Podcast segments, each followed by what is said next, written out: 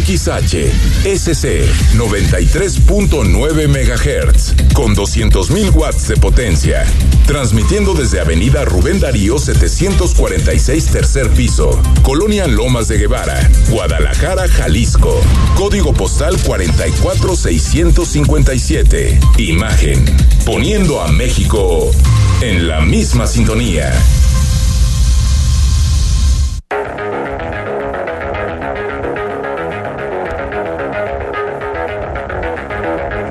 Escuchas imagen.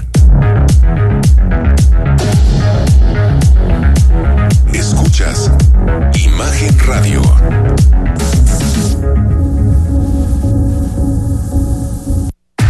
Escucha Imagen Jalisco con Enrique Tucent de 8 a 9 de la noche, 93.9 FM. Imagenguadalajara.mx. Imagen. Más fuertes que nunca.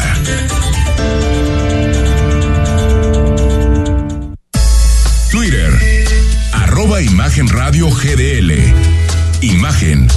Más fuertes que nunca. Son las 8 de la noche con un minuto. Gracias por estar con nosotros. Estamos en Imagen Radio de aquí hasta las 9 con toda la información.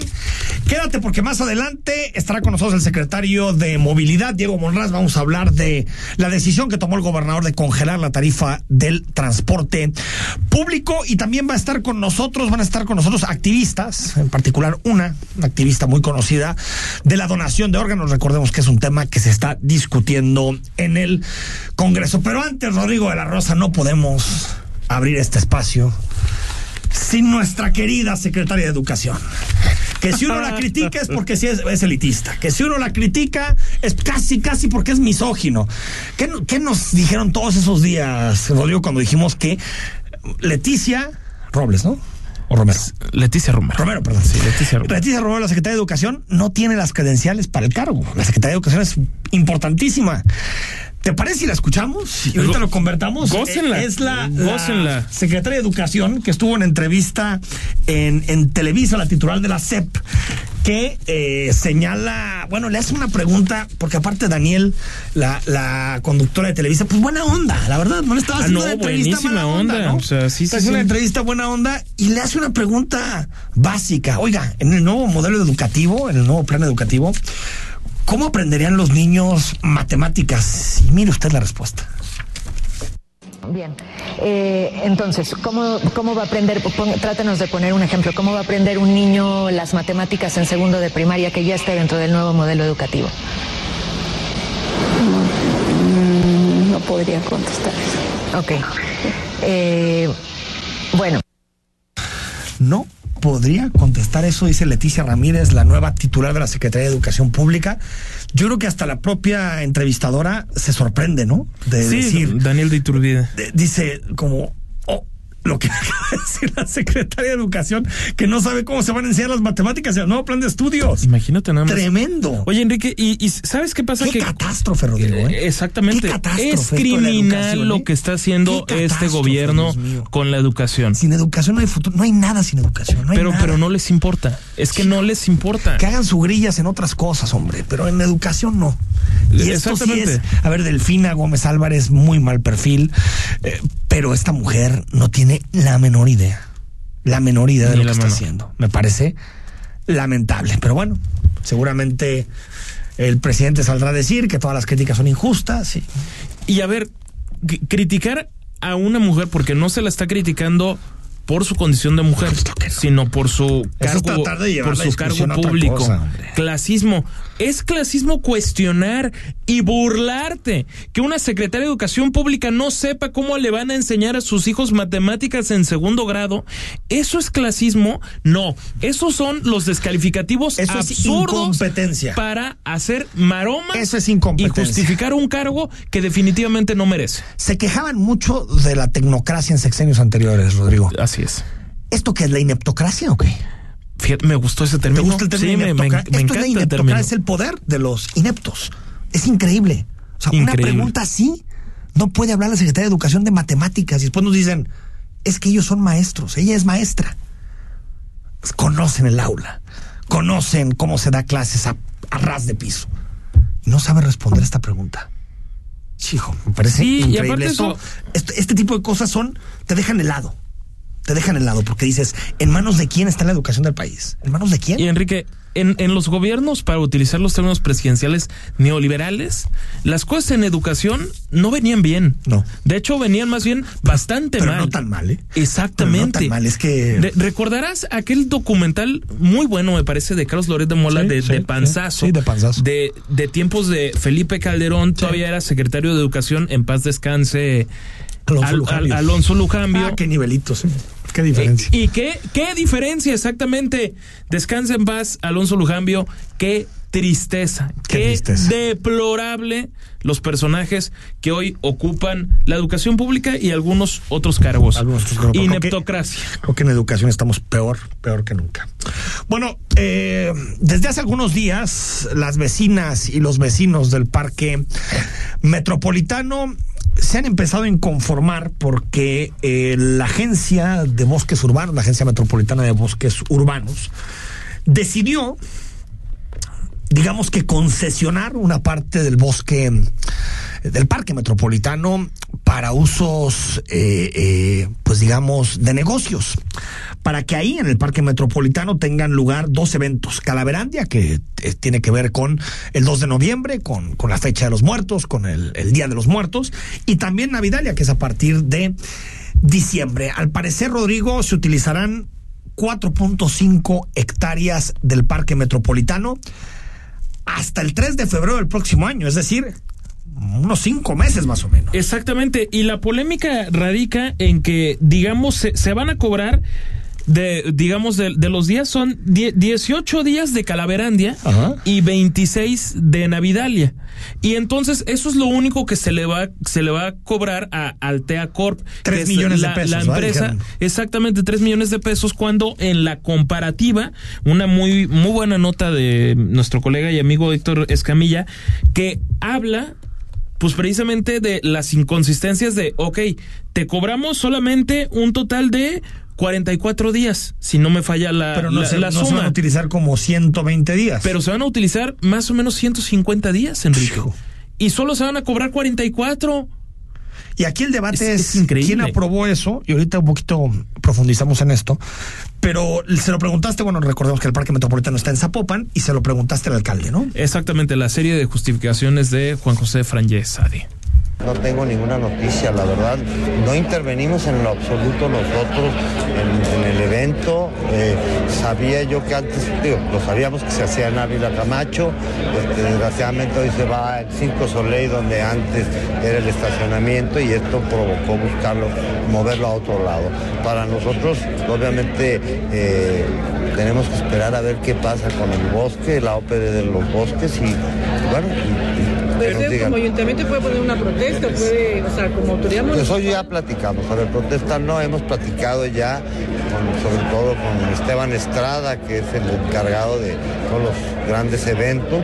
Quisimos ver nuestra, nuestra inquietud, el- Y también el alcalde habló de, del reglamento y los vecinos que están recolectando firmas, ¿no? Eh, exactamente, de que de alguna forma los podrían recibir, aunque francamente, a juzgar por lo que dice el alcalde Frangé, tendrían escaso margen de maniobra.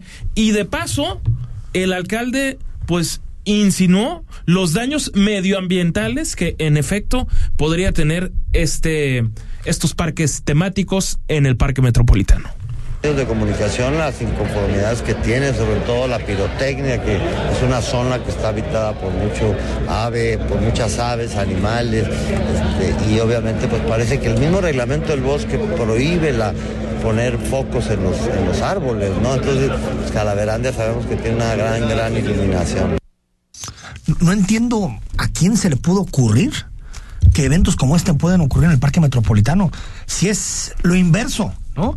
Y aquí hay muchos temas, Rodrigo. Uno, la decisión de, de concesionar el parque, porque es esto, es privatizar el parque de todos. A mí me parece dramático. Yo como usuario semanal del, del, del- del Parque Metropolitano, que es un parque precioso en nuestra Precioso. ciudad. eh, eh, que debería estar en mejor estado, por cierto, pero es precioso para nuestra ciudad. Coincido. Eh, ¿quién se le ocurre de pronto, sin hablar de nada y por la puerta de atrás, decir, ahí les va para que hagan su negocio. Y como lo explicaba la nota de Héctor Escamilla y ahorita que relatabas, te cobro unos días, nada más lo que dura el evento, y el resto que no lo van a poder utilizar las y los zapopanos o las y los tapatíos. Ese va por No nuestra cuenta. Va por nuestra cuenta, va por Exacto. cuenta del erario público, realmente, porque es cuando instalan todo para, para, Exacto. para el evento.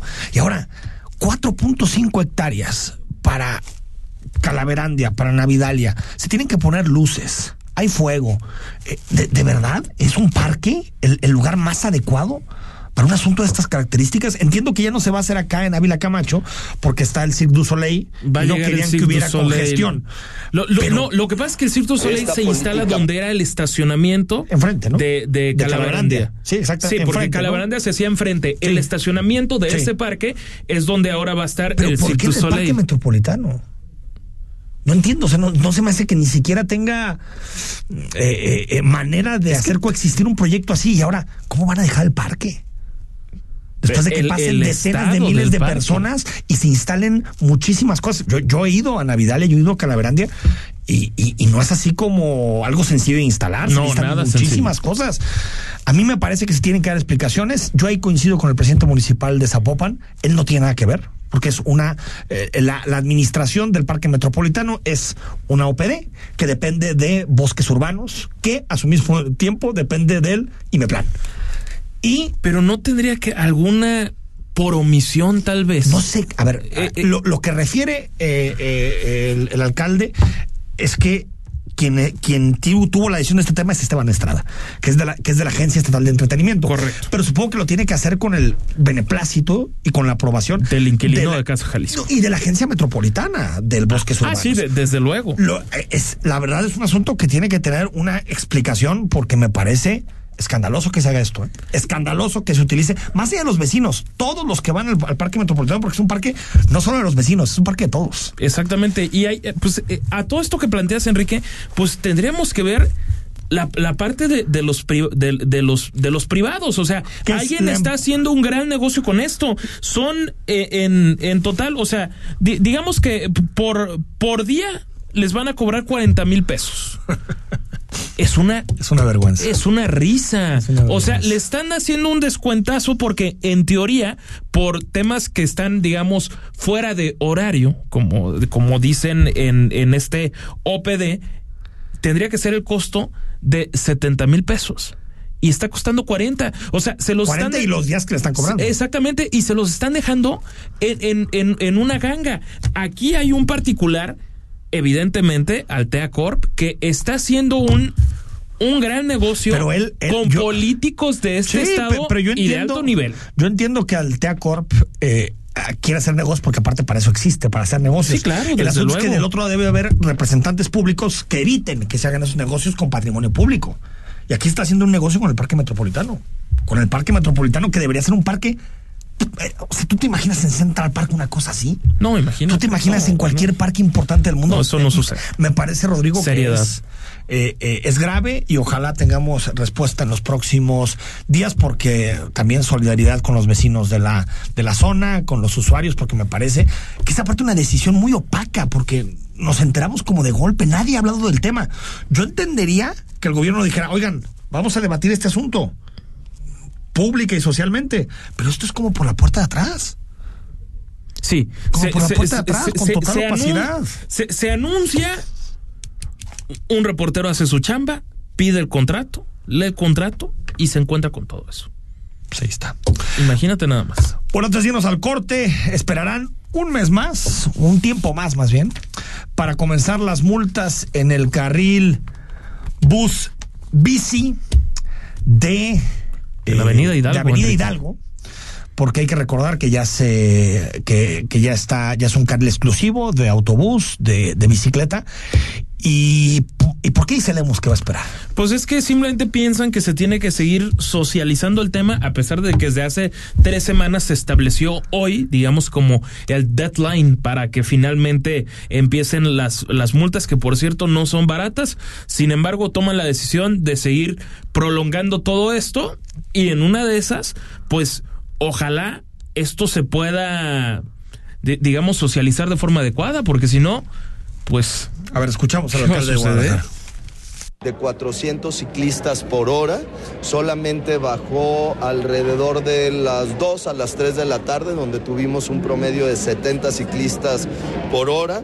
Están confirmadas 25 unidades ya eh, de transporte masivo en el corredor de Hidalgo, desde Salado Álvarez hasta prácticamente el mercado Corona. Se redujo Hemos decidido que esta semana no habrá multas, solamente vamos a seguir con apercibimientos.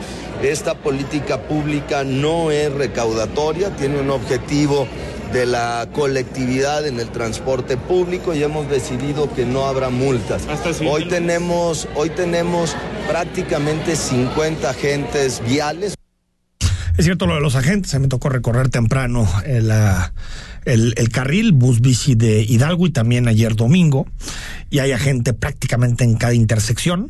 Eso no se puede mantener todos los días, por supuesto. No. Ahora, las multas están hechas para aplicarse. O sea, ya basta de esto de, de no Siempre. las multas. Es Pero- que también pasa con la verificación. ¿Y qué sucede? lo Que las mismo. cosas se van al carajo. Eh, ¿Nos gusta o no, Rodrigo? Entendemos así. Así entendemos. Ojalá fuéramos noruegos. Y con tal de que nos dijeran, ya eh, automáticamente cambiamos nuestro comportamiento. ¿Qué ha pasado con la verificación? Se que fue nadie ha verificado el, carro, Nadie el coche. verificado. Nadie. ¿Por qué? Porque no hay sanción. Fácil como eso, sencillo como eso. Lo mismo puede pasar en el, carril, en, en el carril bus bici. ¿Qué, ¿Qué queremos esperar? ¿Que como no hay sanción, le valga a algún automovilista y mate a un ciclista? Y ahí sí, vamos a decir, no hicimos las Ah, cosas sí bien. tendríamos que haber aplicado la multa. Sí, sí, sí tenemos que ser más severos, porque al final, cuando tú dices, no voy a aplicar multas, tal vez un automovilista que se salta las reglas puede, eh, eh, eh, puede beneficiarse, porque hay que recordar, la multa no es recaudatoria, la multa es si violas la ley. Nada, esas cosas de recaudatoria. No, si tú no violas la ley, no te multan, se acabó. Exactamente, Se acabó. es muy No sencillo. quieres que te multen, no violes la ley. Ahora, ¿Qué sucede? Que el ciclista puede estar desamparado frente a un estado que no decide no tomar acciones. Y o escuchamos en al, este al caso. alcalde, le hemos presumir la cantidad de ciclistas. ¡Qué bueno! Qué bueno. Y entonces, ¿qué? ¿Queremos una tragedia o qué es lo que queremos? Pero claro, es que no es redituable multar. Evidentemente Aquí la no política entra en... Eh, ahí en entra conflicto. Y ahí, y ahí se convierte Sí, en esa palabra que le encanta al presidente, politiquería. Veremos si después de eh, los informes, porque es tiempo de informes, es tiempo de política, es tiempo de grilla, veremos si después de los informes se animan a empezar a tomar decisiones y quien viole la ley se le multa, se acabó. Así actúa un gobierno serio. Son las 8 de la noche con 17 minutos, vamos al corte, cuando regresemos conversamos unos minutos con Diego Monraz, secretario de Movilidad. Más adelante analizamos a la corte que no se pudo mantener de pie frente a la prisión preventiva oficiosa y a los señalamientos de la presidencia de la República y muchos temas más, porque iniciamos con mucha información este lunes. Quédate en imagen, comienzo de semana. El análisis político. A la voz de Enrique Tucent. En Imagen Jalisco. Regresamos. Hace 40 años no existía el INE. Las elecciones las organizaba el gobierno. Esto no garantizaba ni la justicia ni la equidad en las contiendas electorales. El INE es valioso porque es como un referí dentro de las elecciones, tanto federales como estatales. El INE es valioso porque me garantiza una paz social. porque me deja participar en las decisiones del país. Mi INE es valioso para mí porque mi INE soy yo. Y yo. En Hospital Ángeles del Carmen queremos un México lleno de vida. Si te perdiste la entrevista de cirugía con el robot más avanzado de Occidente, escúchala en Spotify en cualquier momento. Imagen Jalisco. En Hospital Ángeles del Carmen queremos un México lleno de vida. Nadie te cuida como nosotros. Si te gusta el básquetbol, béisbol, los autos y todos los deportes, y no solo quieres saber de fútbol, te invitamos a que escuches todos los domingos de 8 a 10 de la noche Imagen Deportiva por Imagen Radio, poniendo a México en la misma sintonía. Imagen. Sonido. Sintonía.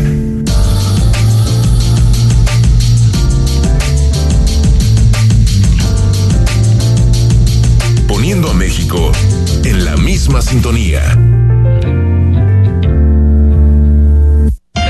voces más importantes del análisis político en Jalisco en un espacio para comentar, reflexionar y polemizar sobre los temas de tendencia a nivel local, nacional e internacional. Imagen, más fuerte que nunca.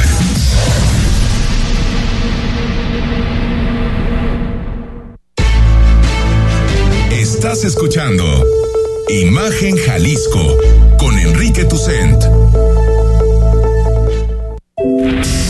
Facebook, Imagen Radio Guadalajara. Imagen, más fuertes que nunca. 8 de la noche con 20 minutos. Gracias por seguir con nosotros. Estamos en Imagen Radio. Noche de lunes con muchísima información. Bueno, perfila ya el- la Suprema Corte de Justicia de la Nación mantener prisión preventiva oficiosa. Ya son cuatro ministros de la Corte que votaron en contra o que se manifestaron en contra del proyecto de Luis María Aguilar, el ministro ponente. De esta manera, eh, eh, sería complicado llegar a este veto necesario que tiene la Corte, al menos de ocho ministros, para poder revocar la constitucionalidad de una norma. Recordemos que el argumento central del ministro eh, Luis María Aguilar es que la prisión preventiva oficiosa es inconstitucional por una sencilla razón, porque antes de ser declarado culpable, de alguna manera te está adelantando una pena. Se puede decir de esta, de esta manera. Y viola lo que es un principio básico del Estado de Derecho, que es la presunción de inocencia. Por lo tanto, no tenía mucho sentido, o no tiene mucho sentido que exista la prisión preventiva oficiosa. Otra cosa, Rodrigo, es la prisión preventiva justificada, en donde el Ministerio Público y un juez tienen que justificar por qué una persona se tiene que quedar en prisión antes de su juicio. Por ejemplo, por qué eh, se puede fugar, porque puede tener, porque tiene dinero y pudiera llegar a, escaparse del país, o porque puede eh, volver a hacer un delito, o porque puede eh, eh, hacerle daño a terceros. Es decir, justificarlo. Pero la prisión preventiva oficiosa es te quedas en la cárcel porque se me dio la gana. Se acabó. Incluso si no tengo pruebas. Es una cosa que casi no existe en ningún sistema jurídico avanzado. Eh, exactamente, y a, y a eso añádele la terrible tristeza, me, me parece a mí, que dice que un gobierno que ve por los pobres, pues resulta a quienes más afecta con esto es precisamente a los pobres. ¿Y por qué es a los pobres? Porque difícilmente tienen acceso a grandes despachos de abogados, abogados ma- más profesionalizados y no a los que te brinda el Estado, que tienen muchísima chamba, y entonces se van acumulando y pasan años, años y años sin recibir sentencia, como están la inmensa, pues un porcentaje muy importante de personas que hoy están en la cárcel tal vez sin haber cometido ningún delito. Hay una hay- una argumentación que dicen, que dijeron varios de los ministros que se opusieron, por cierto, la mayoría de ellos cercanos a- al presidente López Obrador o eh, impulsados por el presidente López Obrador, donde dicen es que nosotros no podemos decir que una norma que está en la Constitución es inconstitucional.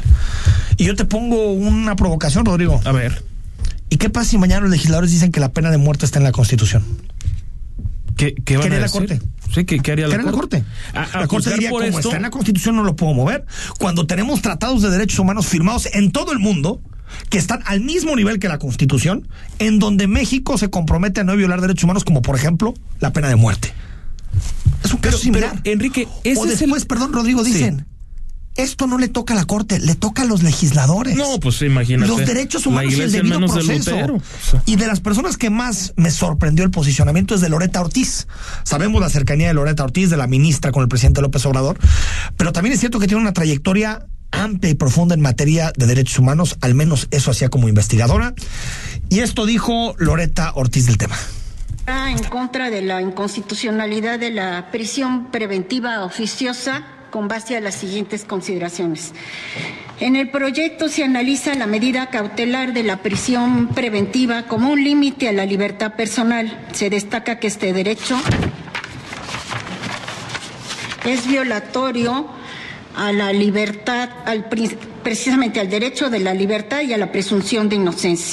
Sobre todo la presunción de inocencia. Pero Pero leyó al más puro estilo de García Vilchis, ¿eh? O Y todo esto después de días en los que el presidente lo señaló, incluso llegó a decir que se equivocó. los insultó de pe a pa. De pe a pa. Y hoy. ¿Y lo logró? Y hoy. ¿Y lo logró? ¿Lo logró? arrastrando con su ¿Lo logró? Qué tristeza. Bueno, ahorita retomamos este tema. Eh, quiero conversar unos minutos con Mili Naveja. Ella es integrante de la Asociación Civil Donación de Milagros. Recordemos que en el Congreso lamentablemente van tres ocasiones en donde no se puede discutir a fondo, a debatir a fondo la donación de órganos en nuestro Estado. Una cuestión muy lamentable que tiene que ver con la irresponsabilidad de muchos diputados que en lugar de poner en el centro del debate las necesidades ciudadanas, pues prefieren sus grillas. Mili, ¿cómo estás? Hola, ¿qué tal? Buenas noches. Qué gusto saludarlos.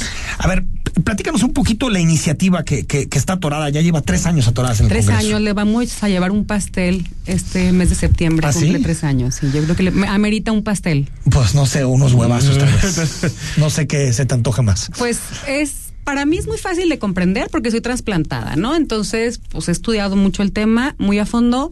Dice que todos los jaliscienses nos convertiríamos en donadores a menos que manifestáramos lo contrario, pero que además se quitará el consentimiento de tercero. ¿Por qué nos urge que se quite el consentimiento de terceros? Enrique dice que es eh, donador de órganos, pero su tutor legal en el momento de su fallecimiento, de muerte encefálica, hay que ser muy eh, concretos, eh, eh, muy literales. muerte cerebral. Es la única manera que hay procuración de órganos. No hay más de órganos. Tejido será a lo mejor con otro tipo de muerte, pero de órganos necesitamos muerte cerebral. Entonces, si el tutor legal en ese momento de, de Enrique dice yo no estoy a favor, pues no pasa nada. Ahí se Aunque acaba yo haya la- expresado mi consentimiento. aunque tú hayas expresado en tu testamento, en tu licencia, en la Biblia, en lo que tú hayas dicho, eso no importa. Tu voluntad no importa. Entonces, lo que nosotros decimos y les hemos dicho a los diputados y a las diputadas, que aparte ahorita el Congreso es mayoría De mujeres. mujeres y no se ha notado la solidaridad con las madres cuidadoras, por ejemplo, que hay niños en lista de espera y no hay la solidaridad en decir, oye, fíjate que si tú quitas el consentimiento de terceros, evitas uno, es un momento muy doloroso el decidir cuando alguien está en muerte cerebral, si va a donar o no, que se lo dejes a un tercero. ¿Por qué? Porque en el momento de dolor todos vamos a decir que no, o no entendemos de qué se trata, o no hemos, eh, eh, con tanto mito, con tanta película, con tanta serie, pensamos que a lo mejor se van a despertar el día de mañana, cosa que no ocurre. O, o esta idea de y si venden sus órganos, ¿no? Y Cosas se de venden esta, sus órganos, ¿no? Que- Y entonces en Jalisco se le ha apostado a dos cosas indiscriminadamente. A decir que hay tráfico de órganos de cadáver cuando el tráfico de órganos es en vivo. Les explico. En la asociación civil en la que yo trabajo, pero además en la mayoría, se nos ofertan riñones, que es lo que más fal- eh, hace falta, no es una lista de nueve mil pacientes en lista de espera, más o menos en Jalisco. Se nos ofertan riñones de todas partes de América, de todo, o sea, sobre todo de, de, de la, de los países la- donde la legislación es como nosotros la proponemos. Uruguay, Chile, Paraguay, Argentina, Colombia, Venezuela, en todos lados, Estados Unidos. Entonces, aquí vienen, te ofertan, los doctores dicen, ah, pues si quieres, este, tu trasplante con riñón o sin riñón, ah, pues ya tenemos al riñón de Colombia, ya nomás paga el vuelo, ya tenemos el riñón de Perú, paga el vuelo. O sea, ¿por qué? Porque se apuesta a la donación de vivos, pero además se apuesta a la donación de vivos con la familia. Y lo que no saben, el que la gente estemos donando órganos, riñones, te hace un posible enfermo después y eso no te lo dicen. Pero además, a ti te donan el órgano, en mi caso me lo donó mi madre, ay, muchas gracias, qué linda, besitos, pero nunca vuelve a haber una atención para el donador. Ah, mira. Entonces, ¿qué pasa? Que después puede ser un posible receptor. Entonces, yo les decía a las diputadas, híjole, qué pena que sean la, sean la mayoría mujeres y no se pongan en el lugar de una madre, que la mayoría son jefas de familias solas que tienen esta situación, que se obligan a darse sus riñones a sus hijos y que después pueden ser el enfermo, pero que además después puede haber en la familia alguien más que esté enfermo. Y eso no lo ven. Ahora, Mili, eh, ¿hay algo más atrás, de, más allá de las grillas?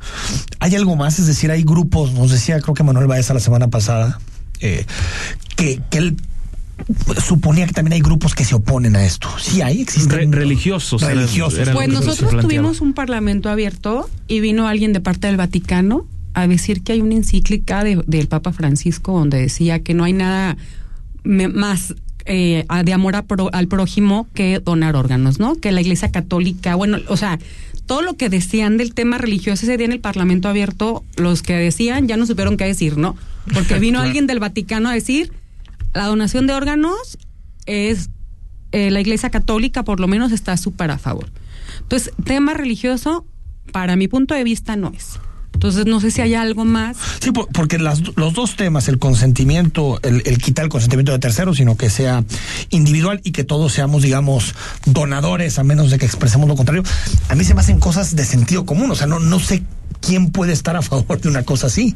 ¿Y Una en contra, perdón. en contra de ¿Y quién puede estar en contra en un estado donde somos el líder, el número uno a nivel mundial en insuficiencia renal, donde somos una comunidad renal de casi 20 mil pacientes, donde el COVID, una de las consecuencias es la insuficiencia renal, donde somos el primer lugar en obesidad y en diabetes a nivel mundial, y todo eso desemboca en una insuficiencia renal crónica. Entonces, creo que Jalisco no ha dimensionado el tema, no sé si a ustedes les ha tocado ver cuántas clínicas de hemodiálisis se abren al mes. Sí, sí, es tremendo.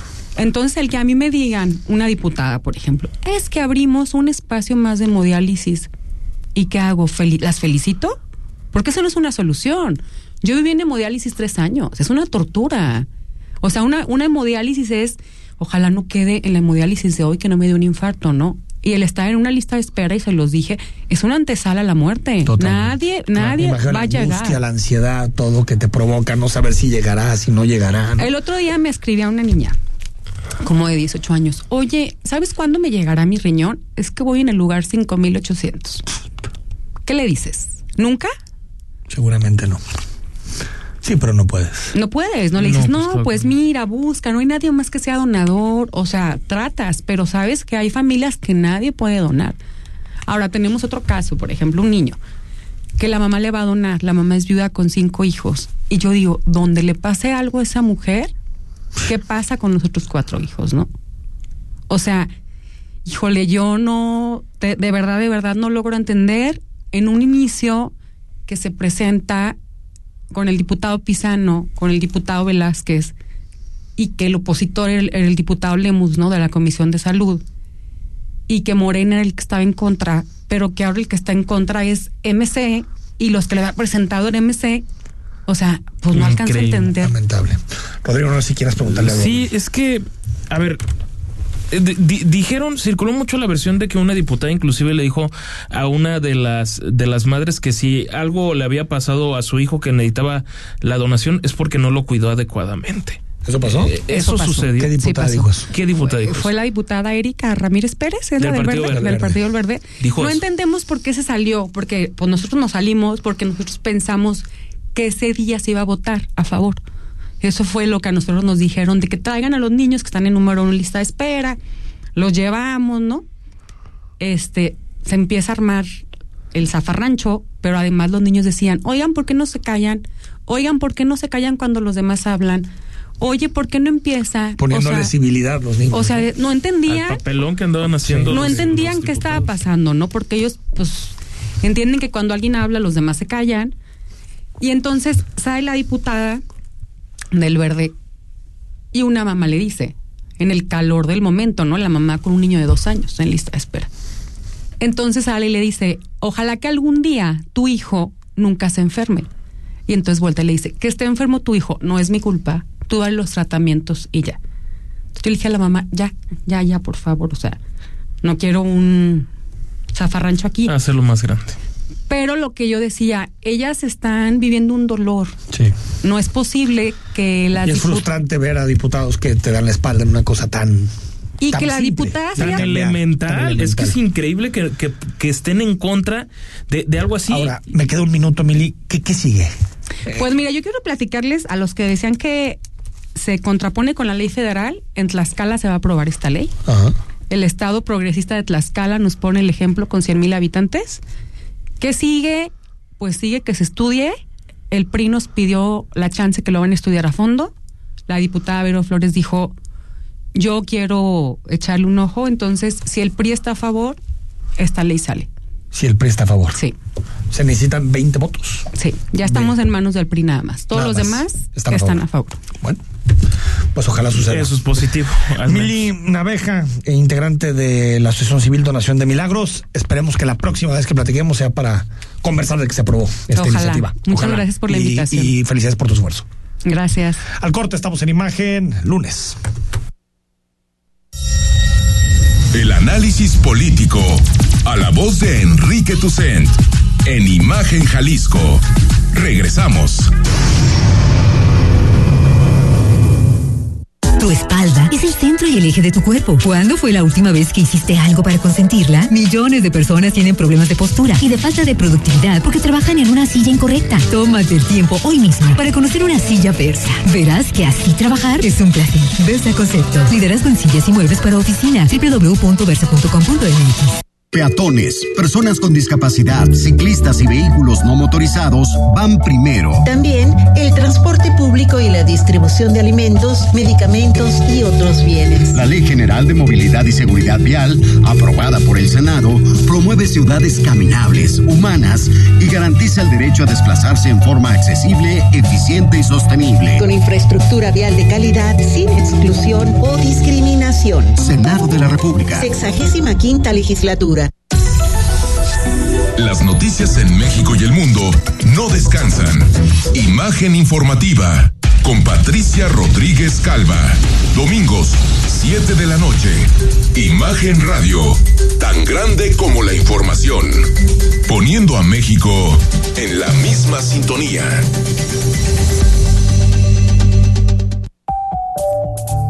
Está usted escuchando Imagen. Sintonía. Poniendo a México en la misma sintonía.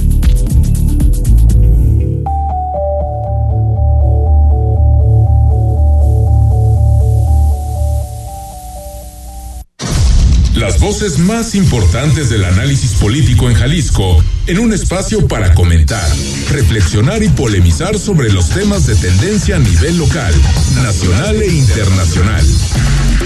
Imagen, más fuerte que nunca. Estás escuchando Imagen Jalisco con Enrique Tucen. Instagram, arroba Imagen Radio GDL. Imagen, más fuertes que nunca. Bueno, no meta todavía los paraguas porque se vienen lluvias, ¿eh? Parece Casi que sí. toda la semana. Eh, ya el, el huracán Kai. ¿Kai o Kay? Kai, yo creo, ¿no? Kai. Eh, el huracán Kai ya eh, alcanzó categoría 1 y está generando muchísimas lluvias. Por cierto, uno de los estados más afectados es Nuevo León, que incluso suspendió clases. Hoy suspendió clases. Por la eh, por las lluvias. Exactamente. No, eh, a ver, los regios nunca han sido eh, moderados.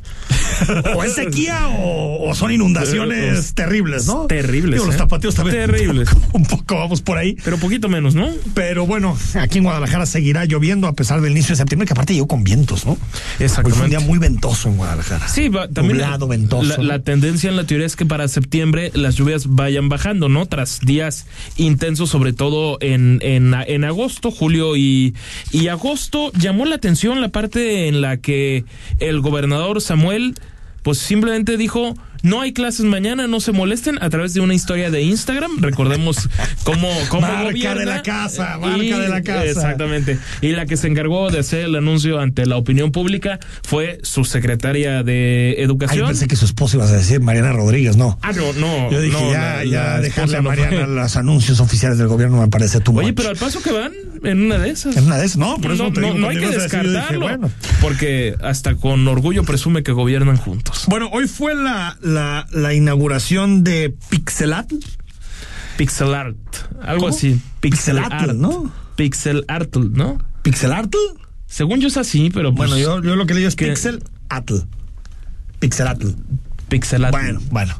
Que tiene que ver con tecnología, todo eso.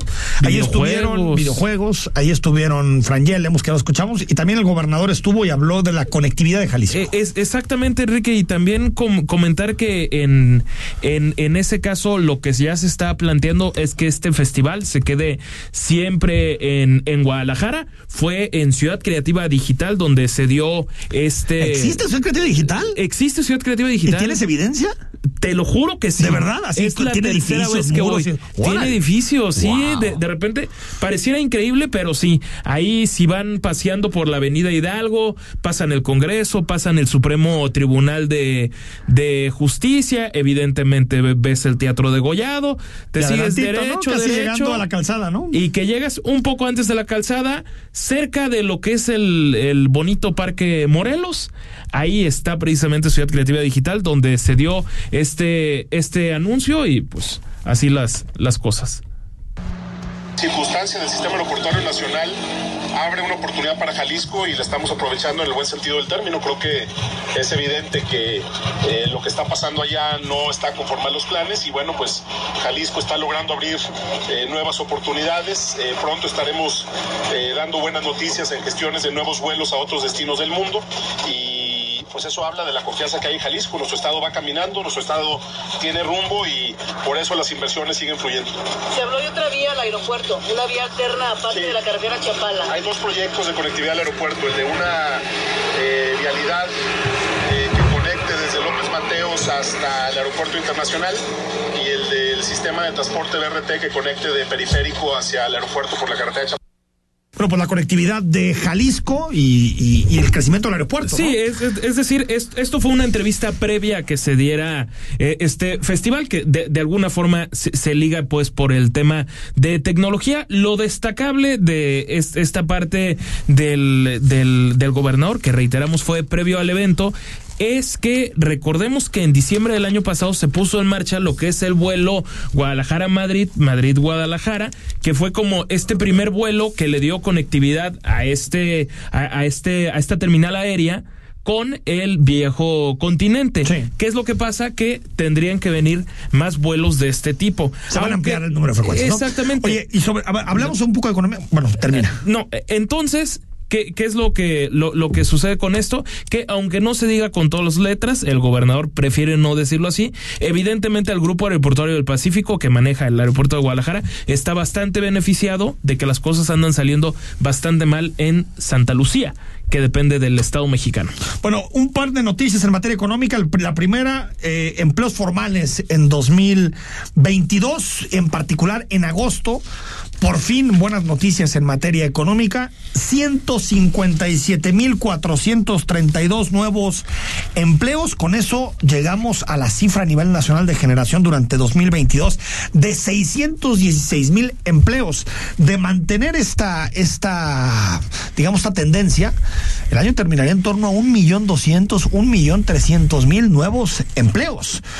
Y estamos llegando a cifras históricas en materia de generación de empleo, más o menos 22 millones de personas afiliadas al Instituto Mexicano del Seguro Social. Y está esta paradoja, una economía estancada, pero hay empleo. Una economía estancada. Con Enrique, inflación y hay empleo. Es una paradoja que, que- que a veces está- no ocurría. Eh, Que ya lo habíamos exactamente. platicado en alguna ocasión con Pero también Contreras. tenem- tenemos que ver la, la parte de la remuneración de Ah, no, esos por supuesto, empleos, que siempre es fundamental. Pero, pero al final, casi siempre cuando hay, hay estancamientos prolongados de la economía, tú empiezas a ver destrucción de empleo. Ahorita no estamos viendo destrucción de empleo en gran medida porque hay muchas actividades que se están empezando a normalizar, como por ejemplo el turismo, luego de un tiempo de dificultades en materia pandémica.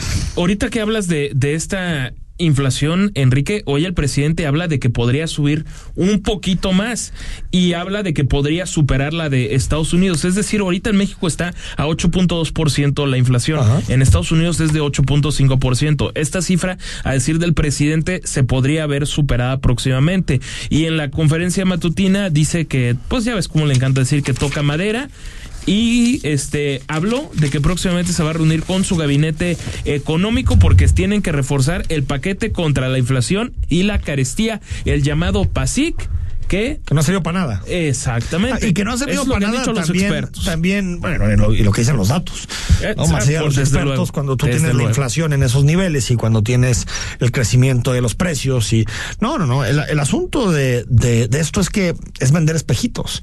Realmente, lo único que está ayudando a contener la inflación de todo el paquete es el subsidio de energéticos. Es lo único que realmente está, y en particular de la gasolina. Esa es la medida que está evitando que la inflación sea mucho más grave. Pero el resto de medidas son cosas eh, verdaderamente, pues, pa- para decir que estás tomando decisiones, pero en la realidad no tienen nada que ver con la eh, inflación. Y esto me parece importante que señalaba Rodrigo, porque al final el presidente López Obrador está aceptando que queda todavía tiempo de aumento de la inflación. O sea, no estamos eh, viendo la luz al final del túnel. Y menos cuando nos acercamos a un invierno difícil, en donde Europa se está viendo con problemas de suministro con Rusia, en donde eh, no sabemos a dónde va, a cuánto va a llegar el precio del gas, de Y la ojo con las sequías en del combustible. Es decir, me parece que estamos hablando de, de- de un invierno bastante complicado, bastante complejo y por lo tanto seguramente la inflación estará coqueteando los dos dígitos en próximos días. Vámonos al corte, 8 de la noche con 45 minutos. Cuando regresemos, cerramos la agenda local con el debate que hay sobre la comparecencia del fiscal en el Congreso y también con asuntos internacionales porque estuvo agitadito este fin de semana, entre ellas la elección de la nueva, la segunda primer ministro británica, Liz Truss, que después de Margaret Thatcher será la segunda mujer en ocupar el número 10 de Downing Street y también el plebiscito en Chile, que tantas discusiones generó en redes sociales ayer por la noche. Al corte estamos en imagen, noche de lunes. El análisis político. A la voz de Enrique Tucent. En Imagen Jalisco. Regresamos. El mundo cambió. E Imagen Radio también. Por eso, podrás vernos en televisión. Busca Imagen Multicast. Canal 3.4 de la televisión abierta. Y en los principales carriers de televisión de paga. Imagen Multicast. Canal 3.4 de televisión digital. Poniendo a México en la misma sintonía.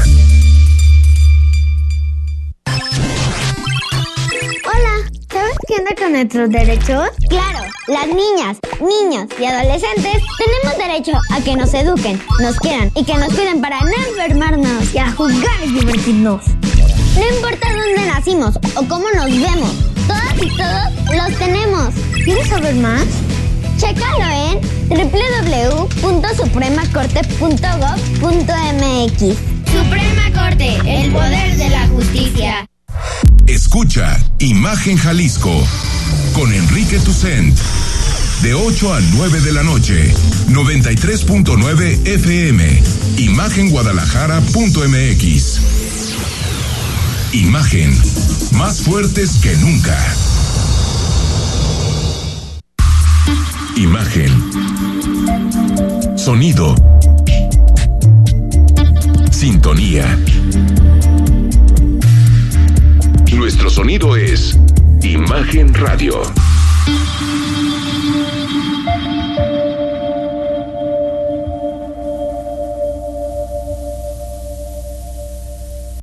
Las voces más importantes del análisis político en Jalisco, en un espacio para comentar, reflexionar y polemizar sobre los temas de tendencia a nivel local, nacional e internacional. Imagen, más fuerte que nunca.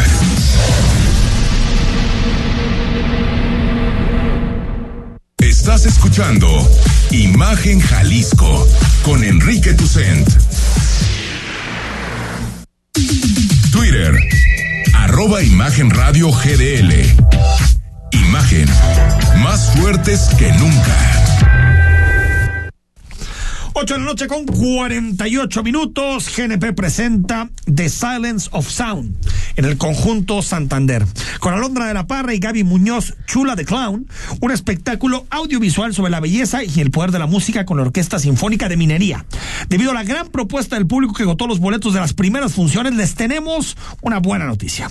El conjunto Santander abrió una nueva función el próximo sábado, 10 de septiembre a las 5 de la tarde. Para quienes no alcanzaron a comprar boletos y quieren vivir esta experiencia única.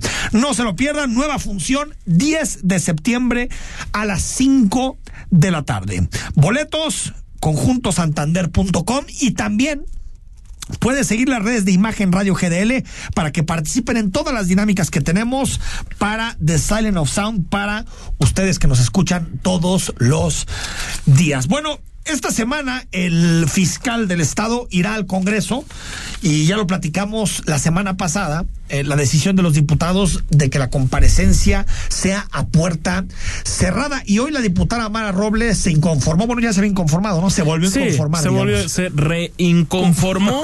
el, el tema es que verbo.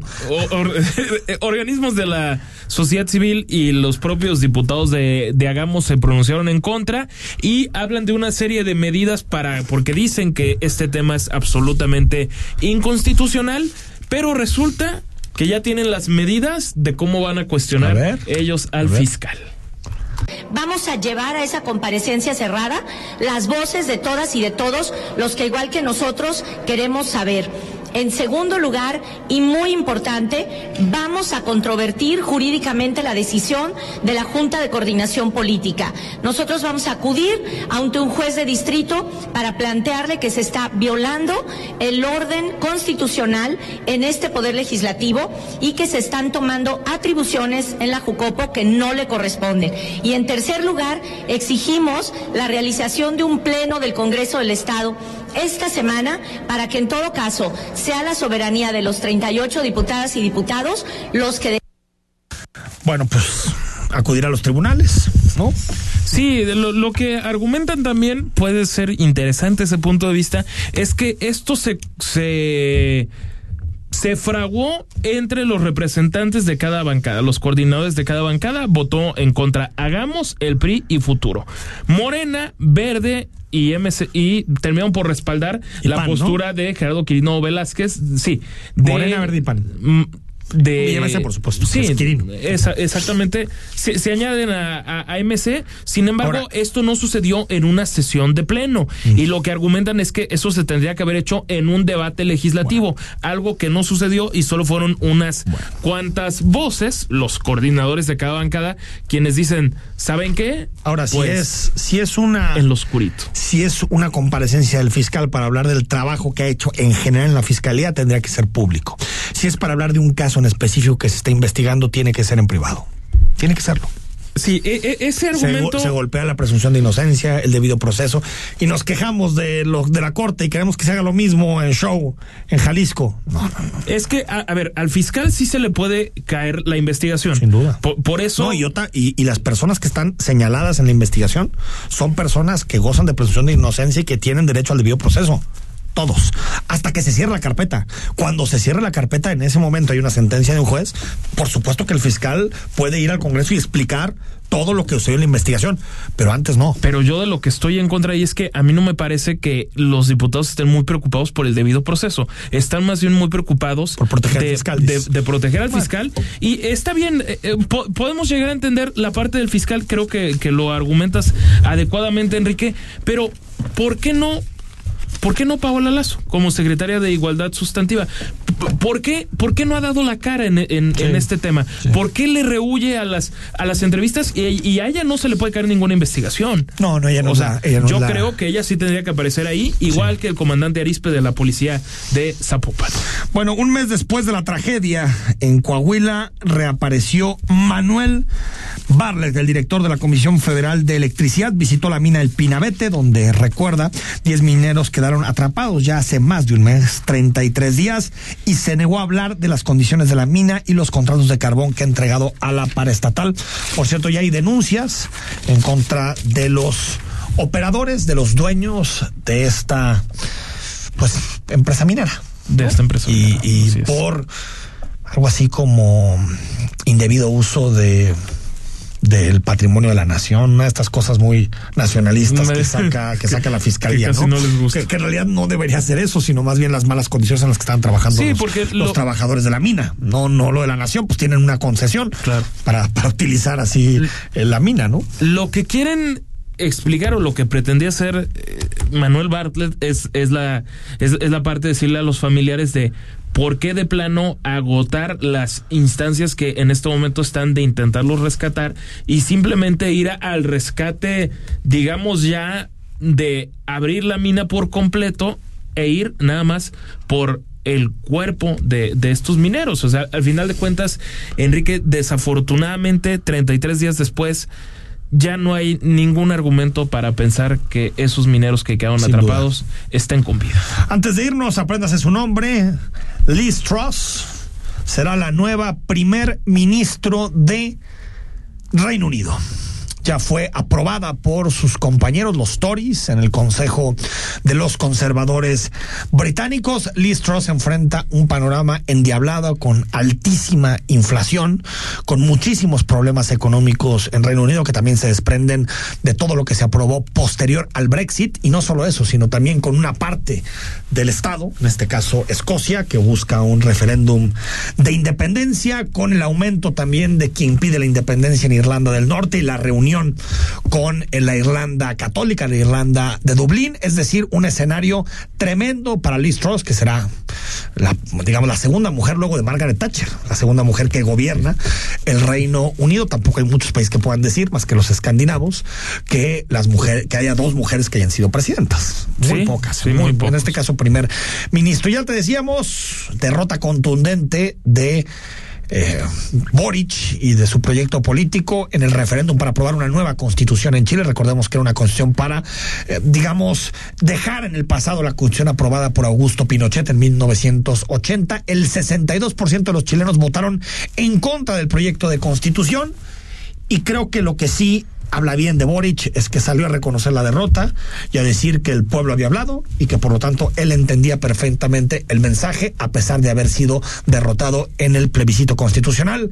Aceptar la derrota, estimado Rodrigo, es de demócratas. Una izquierda democrática, siempre bienvenida. Siempre, siempre. Que Ya- ya- altura de midas. Ya lo analizaremos porque realmente yo creo que al final el proyecto de constitución en Chile era un esperpento, era un esperpento más o menos como el de la Ciudad de México que fue también un esperpento tremendo, ¿no? Como que te daban el derecho a la plenitud sexual. Sí, la no, Ciudad de México no, está avalado el es- derecho. sí, claro. O sea que si no te sientes bien en ese tema vas y sacas un amparo. Eh, imagínate Imagínate para que te cumplan. Rodrigo La Rosa, gracias. Será hasta mañana. Soy Enrique Tucen. Mañana a las 8 estamos totalmente en vivo de regreso en imagen. Buenas noches. Escucha Imagen Jalisco con Enrique Tucent. De 8 a 9 de la noche. 93.9 FM Imagenguadalajara.mx Imagen. Más fuertes que nunca.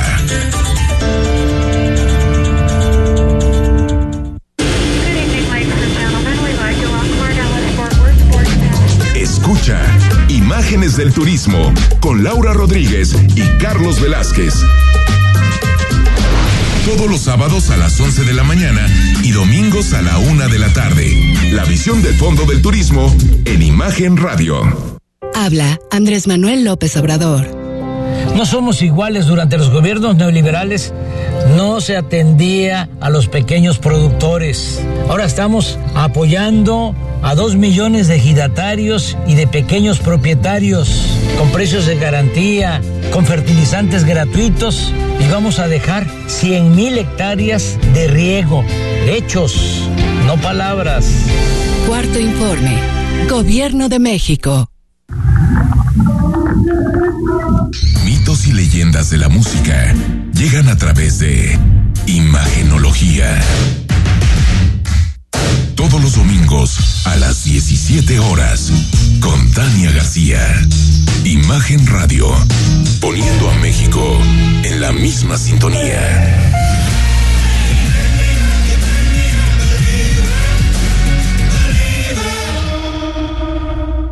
XH, SC 93.9 MHz con 200.000 watts de potencia. Transmitiendo desde Avenida Rubén Darío 746 tercer piso, Colonia Lomas de Guevara, Guadalajara, Jalisco. Código postal 44657. Imagen. Poniendo a México en la misma sintonía.